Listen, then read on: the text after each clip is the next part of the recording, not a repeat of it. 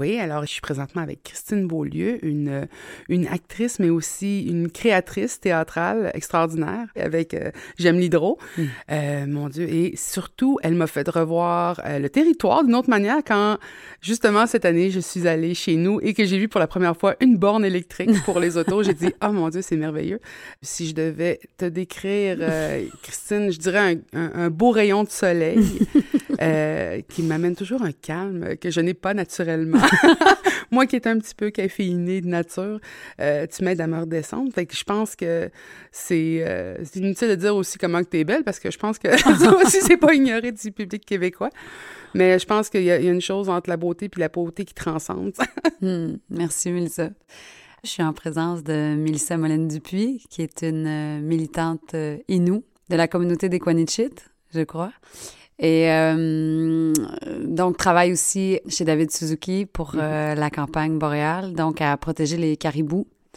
J'ai envie d'ajouter aussi que Mélissa est arrivée en studio euh, très vibrante parce que ce matin, il y avait des actions concrètes sur des ses, ses, frères et sœurs de l'Ouest canadien mhm. qui sont qui se font bon Rentrer dedans. Rentrer dedans, parfait. Euh, tu me le permets. Euh, par la GRC là, pour des projets de, de gazoduc dans ce, de ce côté-là. Donc, toi, tu es très impliqué aussi là, pour la protection du territoire. Euh, toutes les communautés à travers l'Amérique du Nord, quand ils sont touchés, tu t'impliques. oui. Ouais, ouais, c'est ça. On n'a pas choisi. Puis sinon, physiquement, Mélissa est arrivée, euh, et je le savais, qu'elle allait arriver avec une paire de boucles d'oreilles euh, euh, artisanales autochtones, donc grandes, blanches, pleines de bijoux, de couleurs, rondes. C'est vraiment beau.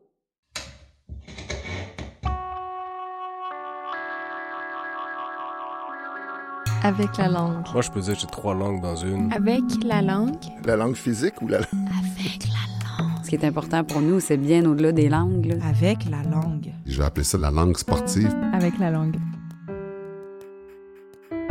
En conversation avec Christine Beaulieu et Mélissa Molène-Dupuis.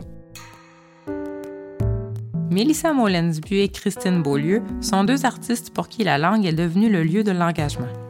À travers ses contes, ses documentaires et ses actions, Mélissa milite depuis toujours pour faire connaître la culture Innu. Pour Christine, sa pièce Gémidro lui a permis de se mettre au service du collectif en enquêtant sur des enjeux sociaux et politiques québécois. Nous avons voulu qu'elles se rencontrent pour partager leur vision de la langue et la manière dont elles s'en servent dans leur pratique.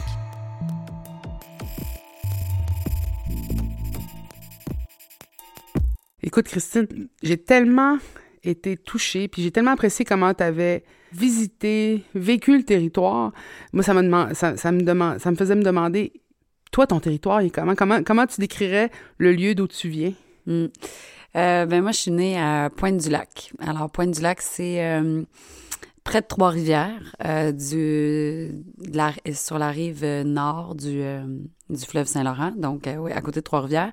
C'est comme banlieue de Trois-Rivières, mais je dirais vraiment la campagne parce que au bout de notre rue, c'était un grand bois. En tout cas, moi, quand j'étais enfant, ce bois n'avait pas de fin. Là. bien sûr, il y en avait une, mais on pouvait marcher des, des heures, euh, arriver à une traque de chemin de fer. Puis c'était comme pour moi, ce, ce bois-là est une infinie. Euh, il y avait une infinité de possibilités. Là, pour toutes les saisons, autant en bicycle l'été que, en, en traîneau l'hiver, puis tu sais. Donc, vraiment proche de la nature quand même. Mais bon, toi, euh, d'où viens-tu, Mélissa? Ben écoute, moi, moi j'ai l'impression d'être de, en train de taper dans les oreilles de tout le monde en tout temps parlant ben, la Côte-Nord, la Côte-Nord, Mingan, Mingan. Mais euh, c'est vraiment... Euh, je, n'ai que le souvenir de venir de la Côte-Nord. C'était ma maison. C'est ce qui, je pense, m'a formé physiquement c'est un peu comme un arbre qui, est formé par le vent qui souffle dessus. Moi, je pense que la Côte-Nord m'a vraiment créé. Euh, en sandwich entre la forêt puis la mer. Ouais. Euh, pour moi, c'est l'odeur des algues, du varech, du sapin. Puis je suis arrivée à un moment donné euh, cet été, puis je me suis arrêtée de parler, arrêtée de, de, bouger. il y avait un silence fou, là. Ouais. Et j'ai dit, mon Dieu, c'est c'est magique. Je chantais tout mon corps qui se relaxait. C'est tellement physique, la Côte-Nord. Euh, si tu es capable d'endurer les moustiques, c'est le paradis sur Terre. Dis-moi donc, tout petite à la maison, là, est-ce que tu parlais en inou ou en français? En français. Parce Ah que ouais? ma, mère, euh, elle a parlé nous, mais mon père parlait français. Ouais. on parlait français à la maison. Puis on dirait qu'en plus, avec tout ce qu'on se faisait encourager, là, à l'époque, c'était quand même de parler mieux français que de parler nous, hein, Ouais. qui était encouragé. Fait que, tu sais, c'était- on parlait bien français, on se le faisait tout le temps dire. Fait que tu valorisais ça. Puis là, maintenant, c'est le plus grand regret de toute mon existence. Je peux vous le dire, j'ai- j'ai j'ai pas fait grand-chose que je trouve vraiment rough dans ma vie pour dire que j'ai des regrets, mais le regret de pas avoir pris au sérieux d'apprendre l'inou. J'étais quand même dans une communauté où est-ce que tout le monde parlait inou. Ouais. C'était une langue qui était... Je pense que je suis dans la première génération de ceux qui le parlaient pas. Et, Et- là, est-ce qu'aujourd'hui, Euh, là, aujourd'hui, j'essaye. C'est difficile à rattraper parce que c'est pas une langue qui a les mêmes euh, structures linguistiques que le français Non, non. ou l'anglais ou l'espagnol. C'est difficile pour moi. Mais tu sais, je sais que tu habitais pas loin de Trois-Rivières, là, mais euh, moi, je considère, comment tu me décris ton territoire, comme quelqu'un qui vient de la région? Ouais. Est-ce que tu te considères comme quelqu'un de la région? C'est drôle parce que oui, tu sais, je viens de la région, je viens après, mais j'ai toujours eu un sentiment de campagne. Mais j'ai toujours été très très proche euh, de gens, admettons, qui viennent de la côte nord, du lac Saint-Jean, de la BTB. Je, je me suis toujours sentie proche de ces gens-là, alors que Trois-Rivières, euh, c'est pas aussi éloigné, là, j'en suis bien consciente. Mais c'est comme si moi, je, je me reconnaissais dans ces gens-là. Euh, Je parle là, à l'école, une fois que, une fois qu'enfin on se rencontrait au-delà de nos territoires, là, après le secondaire, mettons le cégep, l'école de théâtre, une fois qu'on se rencontre euh, euh, de façon plus large là, à travers le Québec euh, et même le reste du monde, ben c'est plus ces gens-là, moi, qui m'habitent qui m'intéressaient, euh, dans lesquels je me reconnaissais. As-tu le même, euh, Mais- le même choc quand tu es arrivé à Montréal? Parce que moi, je sais que j'ai eu un petit choc en arrivant à Montréal. là, Ouais. avec, euh, Sûrement pas aussi grand que toi, là, bien franchement. J'ai adopté Montréal assez vite. J'adore ça aujourd'hui, là. Tu sais, je suis bien, je m'en vais ailleurs, mais j'ai toujours envie de revenir à Montréal. J'aime vraiment Montréal. Sinon, dans ma pratique, ben oui, tu sais, Trois-Rivières, il y a un accent qui vient avec ça. Euh, Je me souviens, j'étais arrivée à l'école de théâtre, puis tu sais, euh, mon père, ma mère, Trois-Rivières, tu sais, je parlais comme... euh, J'avais beaucoup à... Il fallait vraiment que je redresse mon langage, mais je trouve que... Puis tu sais, ça- ça- c'était comme une sorte de complexe, tu sais, je parlais pas bien comme les gens de Montréal, mais maintenant, j'aime ça, tu sais, puis même j'aime ça quand ça ressort dans mes affaires. J'aime ça dans J'aime Hydro quand on sent ma... ma ma couleur de ma région. Puis euh, maintenant, je trouve les accents, euh, euh, je vois là quelque chose de très, très riche, de très, très beau et je les chéris. Puis je veux pas que les gens masquent leur accent. J'aime pas quand on masque les origines. J'aime ça quand on, est- on les assume. J'aime Ah oui. ça quand, euh, quand ces couleurs-là ressortent. C'est ce que j'aime la culture autochtone. En tout cas, moi, ce que ça fait quand je, je mets les pieds, euh, Oh que je m'intéresse à une culture autochtone, c'est que j'ai l'impression qu'enfin, il me débarrasse de tous les codes que j'ai ajoutés sur ma, sur ma nature. Tu sais, mettons, Ah il y a la nature, puis là, ah, on met plein de codes. Il faut être poli comme ça, il faut parler comme ça, il faut pas dire ci comme ça, il faut pas faire ci On juge comme pas ça. trop le monde, hein? Par, euh, par comment ils jouent les codes. Mais on les juge, par, par exemple, par leurs actions, par qui ils sont, par comment ils sont. Puis habituellement, euh, quand tu arrives en bonne personne, c'est pas grave si tu portes pas euh, un saut de trois pièces ou... euh, tu sais, le monde vont, vont te prendre comme t'es, puis ils vont t'a- Ouais, c'est t'aimer. comme hein. si les codes, ils tombent. Il y, en Ben a, il y en a plus. Puis là, on, on revient à une essence. En tout cas, c'est ça que ça me fait. Puis ça me fait un bien immense, tu sais.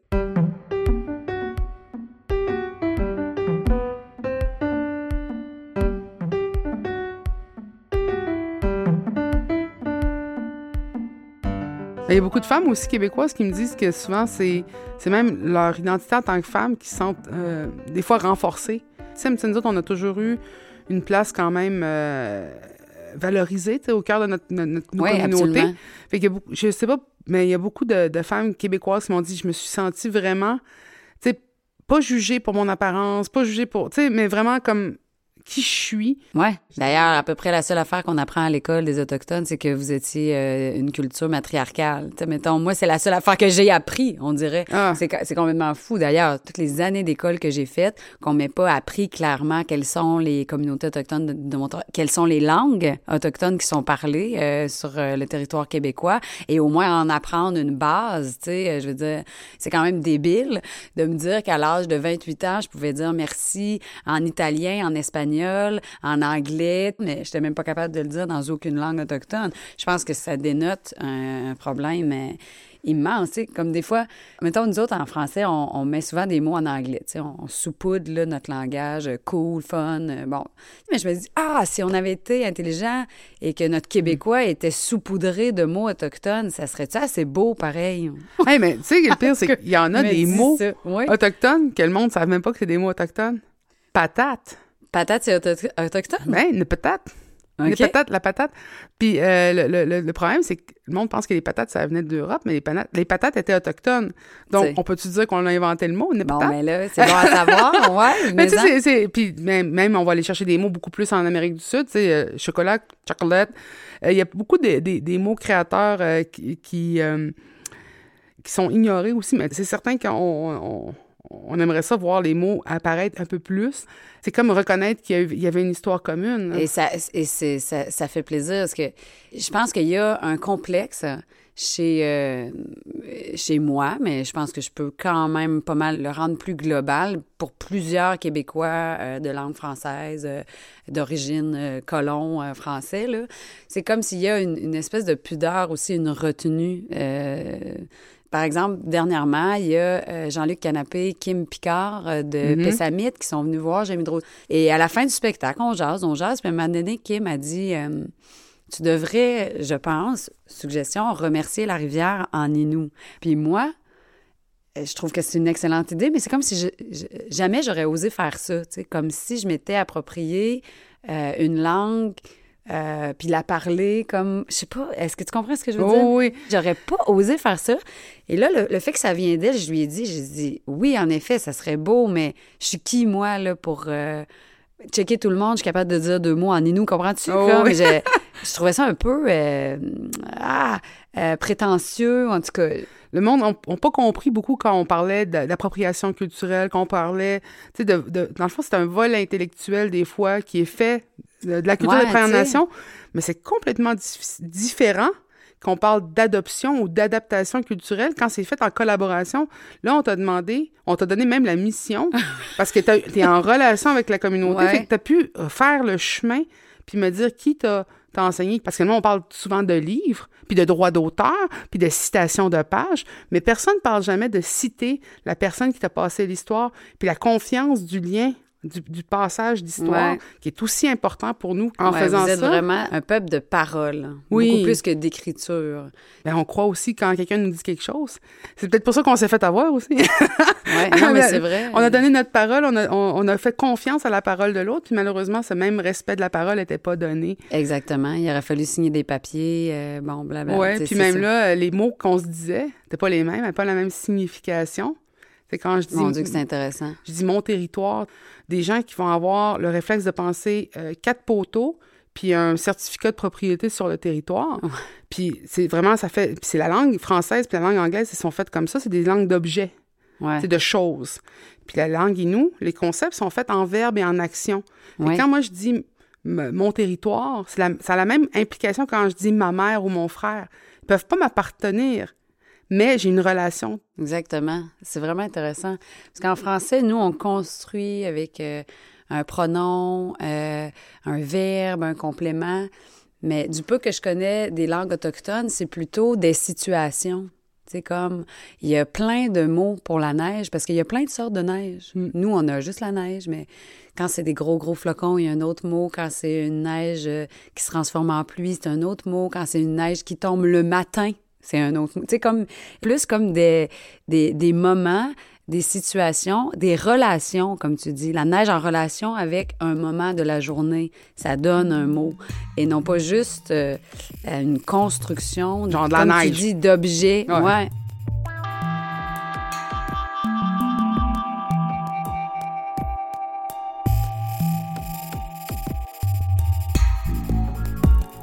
Ah oui, Christine, quand tu me parlais de, de- de- des mots que tu as changés, tu sais, moi, je dis crabe, bracelet, baleine, tu sais.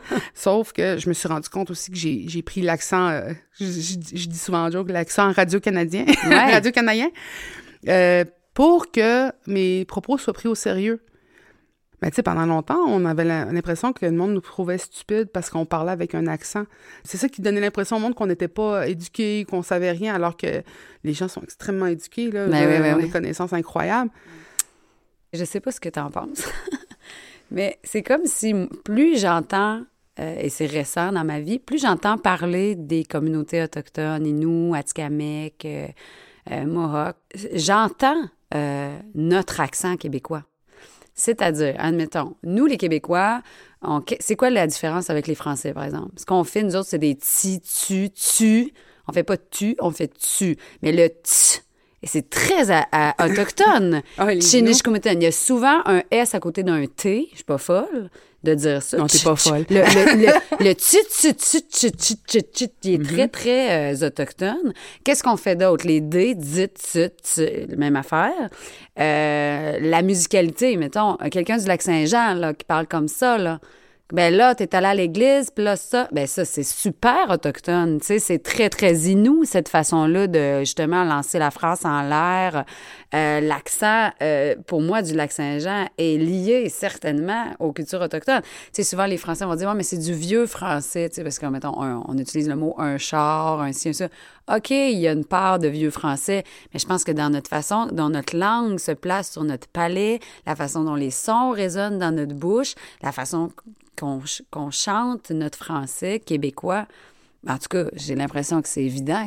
Ça serait, euh, ça serait de- de- de- d'oublier aussi, par exemple, que malgré tout, longtemps, il y a eu aussi une division euh, culturelle. Tu sais, je veux dire, les premiers contacts ont, ont- ont été obligés d'être d'être très proches pour pouvoir s'adapter au territoire. Ouais. Cependant, euh, rapidement, malheureusement, le plan colonia- colonial était quand même clair autant pour les Français que pour les Anglais. Et ça, c'était euh, très difficile de l'oublier.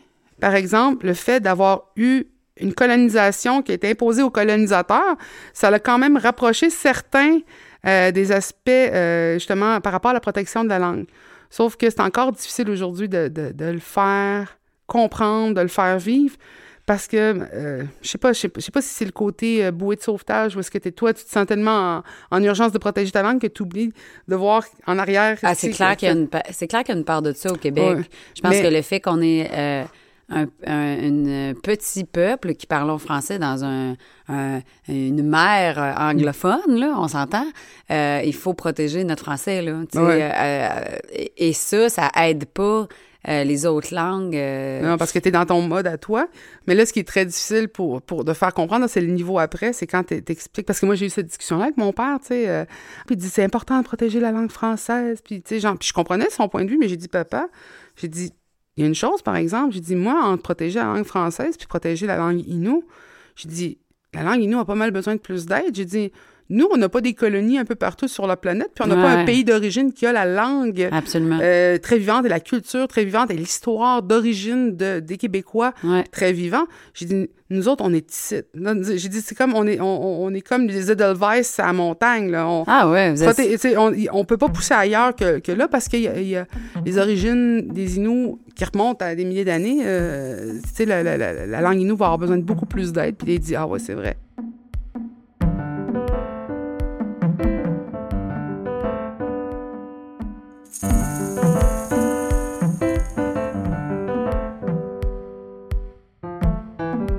Tu moi, quand j'ai commencé à faire ma recherche euh, sur Hydro-Québec, euh, c'est sûr que quand j'ai vu René Lévesque euh, dans une archive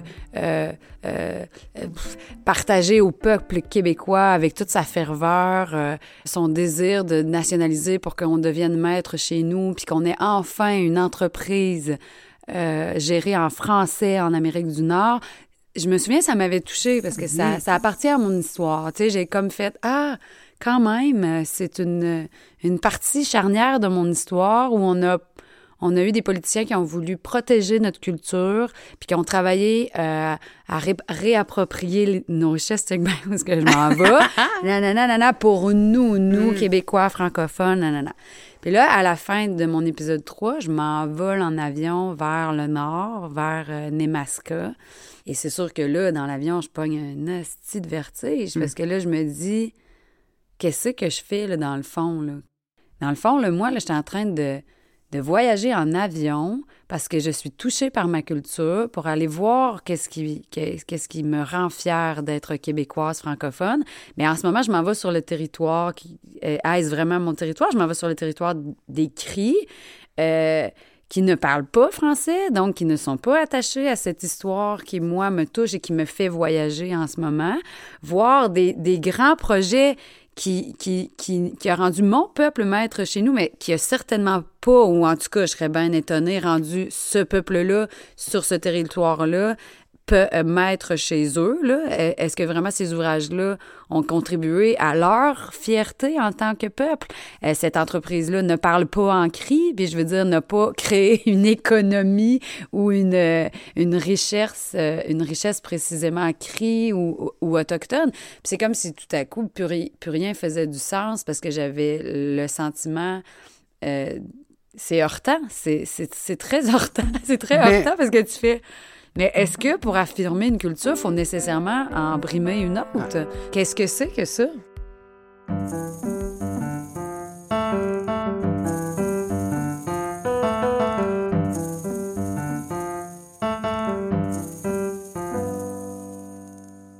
Je pense que j'ai eu une lecture dans ton euh, spectacle qui m'a vraiment euh, qui m'a rassuré par rapport au, parcours à faire.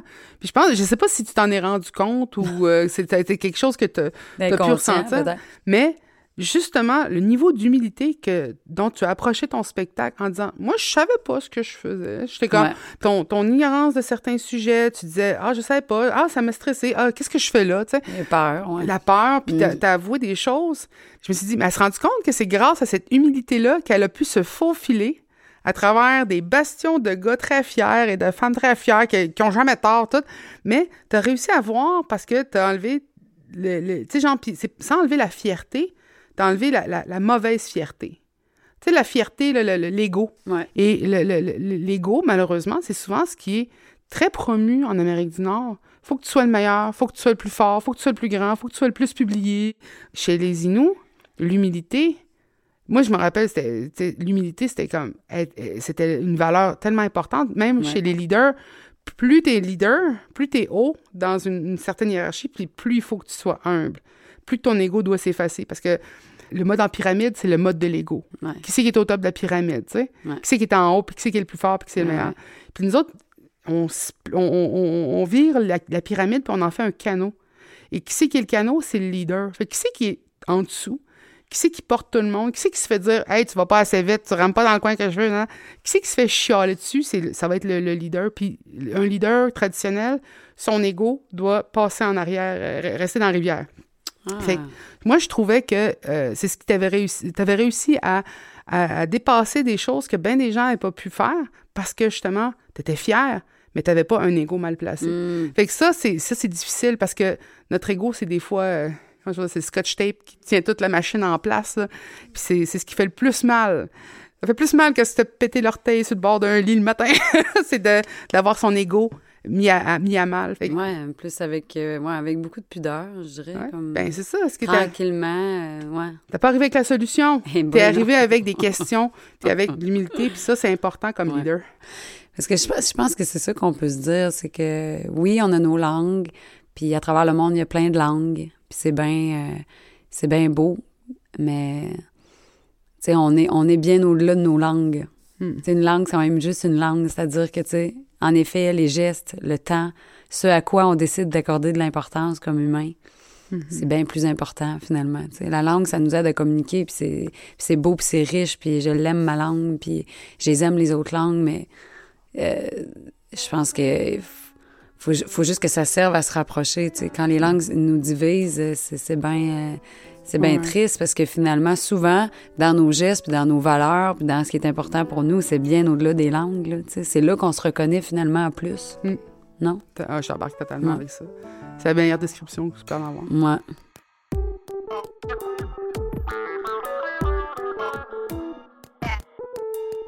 Fait que, écoute, Christine, euh, Chinishkumitin, alors que dans la langue inou, je te donne Ouais. une noutarde pour te remercier d'avoir euh, euh, discuté avec moi. J'étais très contente que tu prennes le temps avec moi.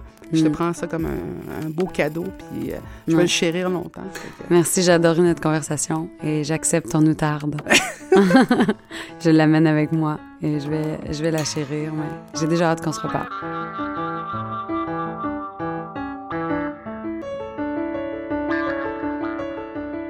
Un grand merci à Mélissa Molène-Dupuis et Christine Beaulieu pour leur participation et pour leur contribution à l'enrichissement de la langue française. Ce balado est une production du Musée de la civilisation de Québec en collaboration avec Magnéto. Une idée originale de moi, Caroline Thériault-Lepage. Équipe Magnéto. Réalisation, Selena Terret. Recherche, Nancy Petinicchio. Prise de son, montage, mixage et musique, Antonin Viss. Production, Alexandra Bio.